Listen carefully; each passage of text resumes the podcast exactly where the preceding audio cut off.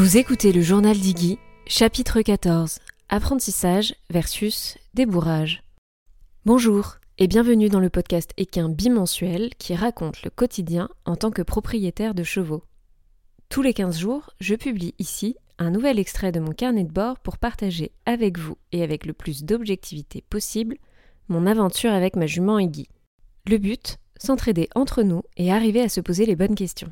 Ce nouveau chapitre marque le démarrage de la troisième saison du podcast. Et oui, déjà, contrairement aux deux premières, j'avais envie d'un peu de souplesse et de liberté pour celle-ci. Je n'aurai donc pas de grand fil rouge qui va se dessiner entre tous les épisodes. Pour celles et ceux qui nous rejoindraient seulement maintenant, la première saison était dédiée à la préparation et à l'accueil de son cheval. Il s'agit des chapitres 1 à 5. La deuxième saison explorait le démarrage et la construction de sa relation aux côtés de son nouveau compagnon. Il s'agit des chapitres 6 au chapitre 12. Aujourd'hui, nous entamons donc le début de la saison 3, avec un épisode pour vous partager l'avancée de ma réflexion quant au débourrage du jeune cheval.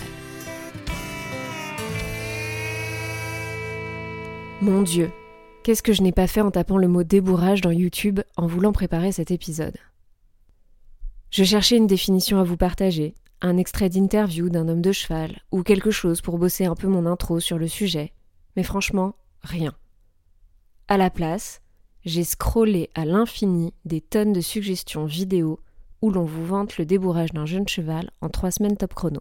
On trouve aussi beaucoup d'extraits de séances barbares lors d'une clinique où l'on voit un jeune cheval passer de l'innocence à la résignation acquise en 30 minutes. La seule chose que je peux donc vous proposer, pour démarrer cette réflexion et remettre un peu de joie et de bonne humeur sur le sujet, c'est cet extrait sonore du film Spirit, lorsque celui-ci arrive au camp du colonel et qu'il redouble d'ingéniosité pour ne pas se laisser dompter et enfourcher. Oh, alors dans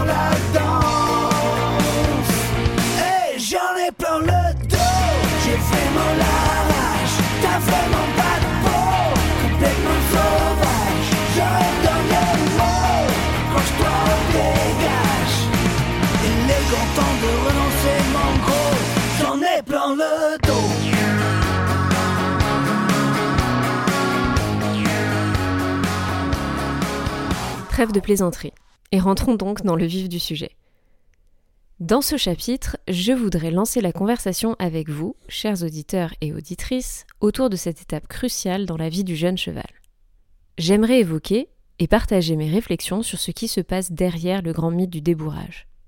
J'aimerais que l'on s'interroge ensemble sur le poids des mots, mais aussi sur le rôle important de cette étape dans votre future relation. Et j'aimerais surtout vous parler de là où j'en suis avec Iggy pour illustrer un peu mes propos. Quand je parle de conversation, je ne plaisante pas. J'aimerais beaucoup avoir votre propre vision sur le sujet, en retour par mail ou sur Instagram. J'ai moi-même beaucoup évolué sur la vision du débourrage. Je crois que je ne mesurais sincèrement pas vraiment ce que je faisais en adoptant une jeune jument de 3 ans il y a tout juste 12 mois. Et spoiler, je ne regrette rien, surtout pas mes choix, ni mes accompagnants. On commence? Alors, le débourrage, qu'est-ce que c'est? La définition la plus succincte que j'ai trouvée, c'est action d'habituer un cheval à être monté. En effet, lors de mes recherches et discussions avec éleveurs ou revendeurs, dans l'éducation du jeune cheval, on marque bien la différence entre le pré-débourrage et le débourrage. Dans le premier cas, l'éducation s'arrête avant la mise sous la selle. Des premières manipulations aux premières étapes du travail à pied pour avoir suffisamment de communication au sol avec le cheval et de sécurité avant de mettre la selle et de se hisser dessus. Pour autant, et je vais jeter tout de suite le premier pavé dans la mare, pensez-vous que le fait d'avoir mis 3-4 fois la selle sur le dos, fait un tour de manège au pas, au trot et au galop, ça fasse le job pour débourrer le jeune cheval Perso, je ne pense pas. Et parfois, malheureusement, ce n'est pas beaucoup plus qui a été fait lors de cette étape cruciale du débourrage. Le débourrage ne commence ni ne s'arrête pas au fait de se hisser sur le dos du cheval. Cette étape, c'est un grain de sable dans la carrière.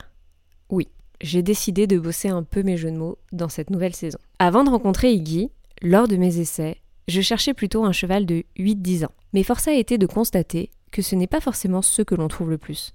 En tout cas, pas dans mon budget. Très vite, j'ai donc commencé à revoir mon critère et je suis allée voir quelques chevaux entre 5 et 7 ans. Tous étaient donc soi-disant débourrés. Pourtant, j'ai eu trois fois le cas de cheval en fuite au montoir, n'étant absolument pas à l'aise en carrière, ce qui se traduisait donc par un cheval qui, après avoir pris la fuite, prenait la main. Pour moi, ils n'étaient non seulement pas vraiment débourrés, mais surtout, ils avaient déjà accumulé des expériences négatives et des comportements non souhaités dont j'allais devoir me défaire. Et honnêtement, j'étais loin d'avoir le niveau ou d'être experte pour pouvoir le gérer. A l'inverse, j'ai vu aussi une jument en résignation acquise à 5 ans. C'était pas mieux. Passé les dix premières minutes, où j'étais séduite car pour une fois la jument ne cherchait pas à fuir si je m'approchais de la selle, je me suis rendu compte une fois sur son dos qu'elle était déjà simplement blasée de tout dès son jeune âge. J'ai donc fini par regarder les jeunes de 2, 3, 4 ans non débourrés, en me disant que ce serait peut-être plus simple de trouver un cheval vierge de tout éventuel trauma. Je prends une seconde pour m'expliquer ici. Je suis désolée, mais je n'ai jamais voulu sauver un cheval. Honnêtement, je ne m'en sentais pas du tout capable. Et même si je sais que ça peut peut-être en choquer certains, j'étais peut-être juste simplement assez consciente de mon niveau et de mes capacités. Parenthèse refermée. Néanmoins, je rechignais car je me sentais pas du tout capable d'ailleurs de faire ce premier travail de débourrage. J'ai commencé à me renseigner sur les spécialistes, en me disant que je pourrais toujours envoyer mon jeune quelques semaines chez un pro. Mais ça bloquait toujours. Je voyais pas comment tout apprendre en même temps. À m'occuper de mon propre cheval, à me former, à le former. Et puis, j'ai trouvé une coach qui a accepté de m'accompagner. Quand je dis m'accompagner, ce n'est pas simplement aller voir le cheval c'est de m'accompagner dans toute l'étape du débourrage d'Iggy.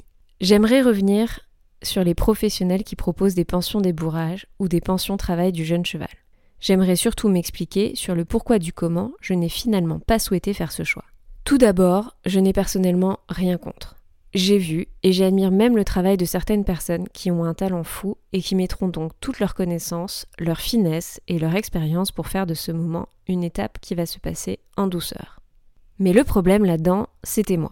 Je n'ai jamais cru que j'avais le niveau d'équitation suffisante pour récupérer un jeune fraîchement débourré et pouvoir maintenir cette finesse de travail.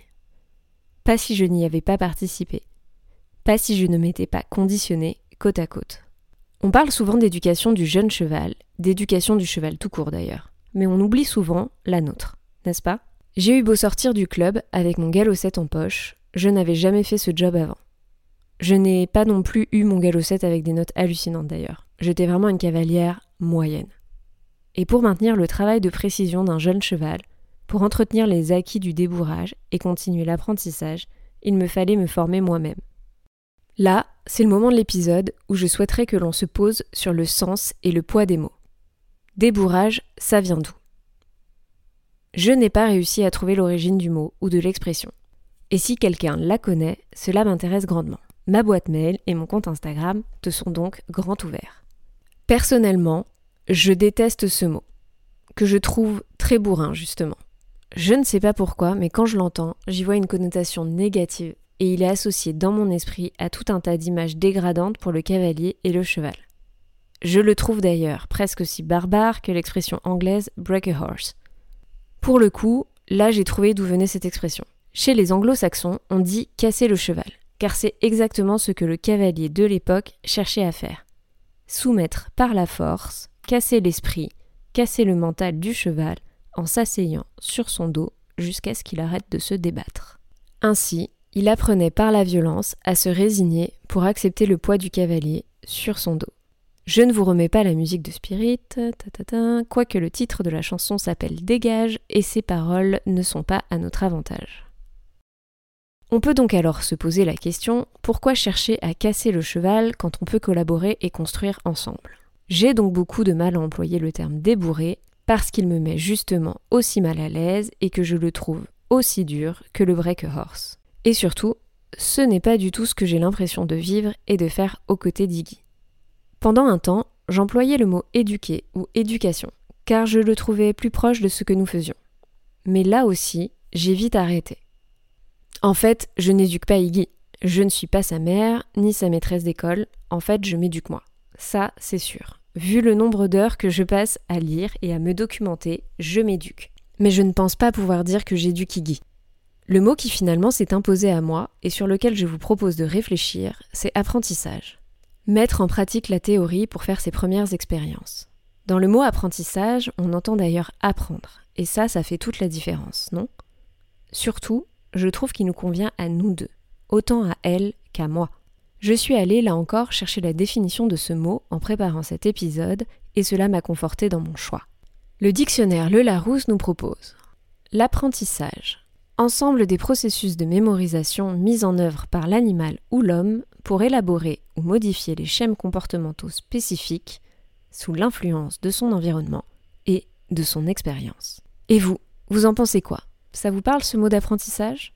Loin de moi l'idée de faire la révolution, mais pourtant je ne peux m'empêcher de plus en plus de reprendre les gens quand on discute de mon évolution avec Iggy. Parce qu'en fait, les mots ont un sens.